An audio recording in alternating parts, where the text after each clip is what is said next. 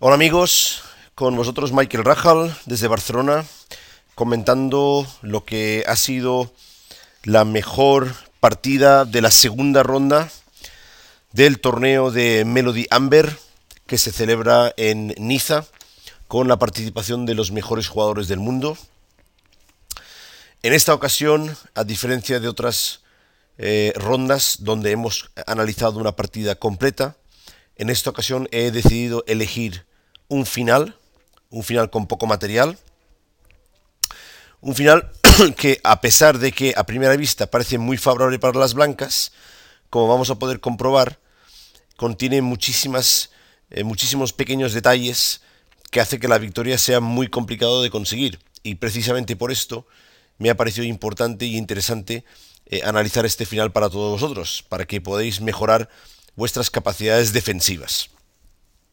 Esta partida se jugó a la ciega y con las blancas tenemos al gran maestro ex campeón del mundo Veselin Topalov y con negras el gran maestro ucraniano Sergei Karyakin, recientemente ganador del fuerte torneo de Corus en enero en Holanda. Como digo, es un final con poco material.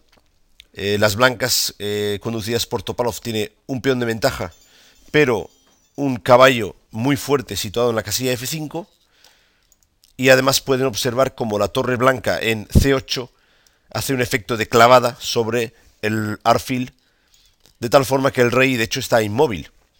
Es decir, que el negro prácticamente solo tiene la capacidad de mover la torre, ya que si en algún momento hace F7, F6, el blanco capturaría el peón de H6 con jaque y con una ventaja de dos peones la ventaja sería trivial. Por tanto, el blanco para ganar necesitará ya que la torre va a situarse en la tercera fila o bien dando jaques, según las circunstancias, el blanco necesita de avanzar en algún momento los peones del, del flanco de rey y crear o bien un peón pasado o bien la penetración del rey. De otra forma no puede ganar. Entonces vamos a ver cómo Topalov pone en práctica este plan. Efectivamente, la primera jugada es F4 y Karyakin, como ya hemos dicho, pues mantiene la espera en la tercera fila. Peón G5. Ahora se amenaza directamente caballo por H6 jaque. Por tanto, la respuesta del negro es obligada. Y ahora vean que si el blanco captura con el peón, comenzarían los jaques y el corte del rey en la tercera fila, lo cual dificultaría enormemente la victoria, porque además en cualquier momento negras pueden jugar, por ejemplo, torre G5, y si el caballo mueve, caería el peón de G5. Bien, precisamente para evitar esto, Topalov hace la jugada correcta que es rey por G5. Y ahora todo indica que el peón va a avanzar hasta H6, posteriormente avanzará a H7 y el blanco capturará el alfil. Y con torre, caballo y peón contra torre solo, todo indica que la victoria tiene que ser bastante sencilla. Vamos cómo continúa la partida. Negras mantiene la torre en la, en la tercera fila, de paso evitando el posible jaque en E7. Y Topalov lógicamente avanza su peón. Ahora, claro, en caso de, por ejemplo, torre de nuevo A6, entonces H7, rey por H7, vamos a ver esta variante, torre por alfil y en principio también el peón de atacado habría que jugar pues por ejemplo, torre A7, y aquí podría seguir, por ejemplo, rey F6, el peón de F7 está condenado y el negro tendría que abandonar. Pero Kariakin encuentra aquí un recurso muy interesante. Habría que pensar que ya lo había visto anteriormente. Digo ver porque la partida es a la ciega, o sea que es un poco contradictorio decir que la había visto. Pero sí que pensamos que la había considerado anteriormente. Y juega torre G6 jaque. Rey H5. Y ahora el negro está en Zugwan. Efectivamente, si eh, mueve el rey pierde el alfil. Y si mueve la torre a cualquier sitio, entonces tenemos este jaque en E7 que ganaría el alfil. Por tanto, Kariaki lo que hace es jugar torre F6 porque perderá el alfil pero quiere en su lugar capturar el peón de F4.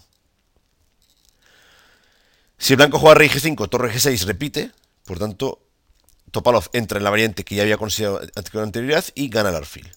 A cambio de perder el peón, rey g5 ataca la torre, la torre se va manteniendo la defensa del peón de f7, pero ahora Topalov eh, tapona con el caballo y todo indica ahora que ya va a ganar el peón de F7. Como efectivamente sucede. Y tenemos la segunda posición. Seguramente Topalov pensó que esto ya ganaba la partida. Porque claro, tiene torre, caballo y peón contra torre. Pero aquí hay, ya empieza a haber una serie de dificultades prácticas, ¿no? El peón de torre no es un peón excesivamente bueno, porque no disponemos de una columna I por donde poder maniobrar, con lo cual ya aparecen temas de ahogado con el rey en la, en la esquina del tablero. de hecho, el negro podría en cualquier momento jugar torre F6 y no podría comerse la torre, porque sería ahogado, pero entonces el rey simplemente iría, a E7 y el cambio de torres ganaría, ganaría el blanco con el caballo y el peón. Recordamos que un peón de torre gana con un caballo sin demasiada dificultad. El problema que encuentra el blanco para ganar aquí es que no puede apartar el caballo porque perdiera el peón, pero por otro lado, la torre en la tercera impide que el rey, el rey blanco, pueda conseguir la casilla G5, que es la casilla que necesita para ganar, ya que entonces defendería el peón con el rey y podría practicar un jaque con la torre en la, tercera, en la séptima fila. Entonces, para poder ganar, Topalov tendrá que hacer ahora una maniobra muy larga de llevar el rey hasta la casilla B7, obligar en Zugwan que la torre abandone la sexta fila para luego dirigirse hasta F3, G4 y G5. Y veremos que incluso con esto la victoria no es nada fácil. Comienza el paseo. Vean cómo el caballo no puede mover porque cae el peón, pero la torre tampoco puede mover porque entonces rey por caballo, por ejemplo, torre G8, rey por F5, H7, el negro tiene torre jaque y gana el peón. Es una de las dificultades prácticas que tiene este tipo de finales. Rey mueve. Observa que en ningún momento la torre puede venir a comerse el caballo, porque después del cambio de torres el peón avanzaría hasta H7. Y ahora ya estamos llegando a la posición que queremos. Aquí aplica una triangulación para ganar un tiempo.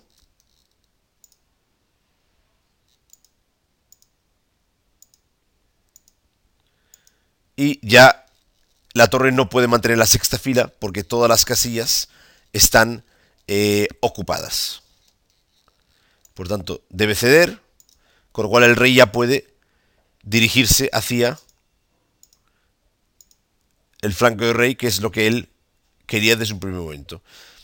Bien, ahora, evidentemente, torre por caballo no sirve, como ya sabemos, porque el peón de H corona.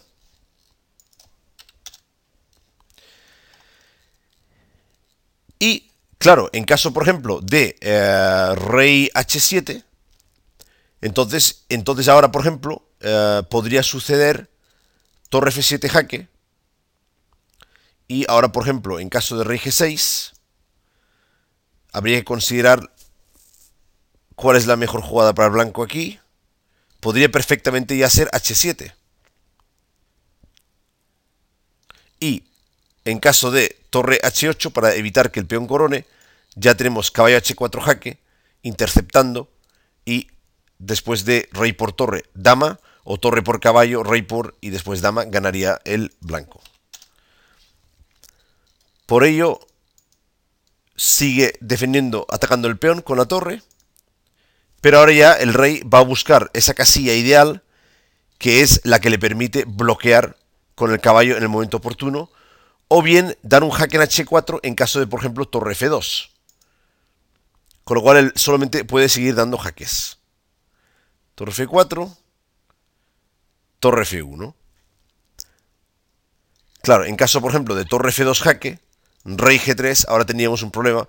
La torre no puede ir hasta H2, no puede comer el caballo, y en caso de torre F1, el jaque que hemos comentado antes, ganaría la torre. Todo esto lo están haciendo a la ciega, ¿eh? cual indica la gran profundidad que tienen estos jugadores. Por lo tanto, tiene que perder el tiempo. Y ahora sí, damos un jaque. Pero ahora, curiosamente, no puede comer la torre porque el negro estaría en ahogado. Pero claro, parece ganador sencillamente avanzar el peón. Pero este aquí que Kariakin ha visto hasta este momento y cambia la torre. Y ahora Topalov se da cuenta de que si toma de peón se produce una situación de ahogado y la partida sería en tablas. Y si toma de torre, de nuevo tenemos una posición de ahogado y también serían tablas. Podría comer de arfil, pero entonces se vería en la obligación, ya que el rey tiene la casilla G6, de dar el mate de caballo al a la ciega. No es una opción muy loable ni siquiera para un campeón del mundo. Teniendo en cuenta que Topalov tiene una jugada muy fina, que es caballo G3 jaque. Excelente, ya que si ahora torre por caballo, podemos coronar dama y ganar la partida. Y si evidentemente mueve el rey, entonces ahora tampoco podemos coronar dama, porque de nuevo sería ahogado, pero sí que podemos coronar torre, permitiendo al negro jugar rey h7, torre g4 y la partida está ganada. Pues nada, esto ha sido la mejor producción de la segunda ronda, en mi opinión. Pequeño vídeo de 10 minutos que espero que os haya gustado mucho. Y nada, yo la verdad es que cuando veo este tipo de finales disfruto muchísimo. Lo cierto es que estos finales de eh, finales de estudio que parecen ganadores, pero siempre aparecen grandes recursos, pues la verdad es que dan mucho gusto de, analizar y de, visualizar. Eh, muy bien Kariakin por encontrar estos recursos ocultos, especialmente teniendo en cuenta que la partida se ha jugado a la ciega, y eh, muy bien Topalov también por esa precisión eh, meticulosa en los finales, que no es precisamente su especialidad, pero teniendo en cuenta que es un ex campeón del mundo, pues hay que darle mucho valor. Pues nada, con vosotros Michael Rajal, y espero que os haya gustado esta partida, la segunda del torneo Melody Amber. Saludos.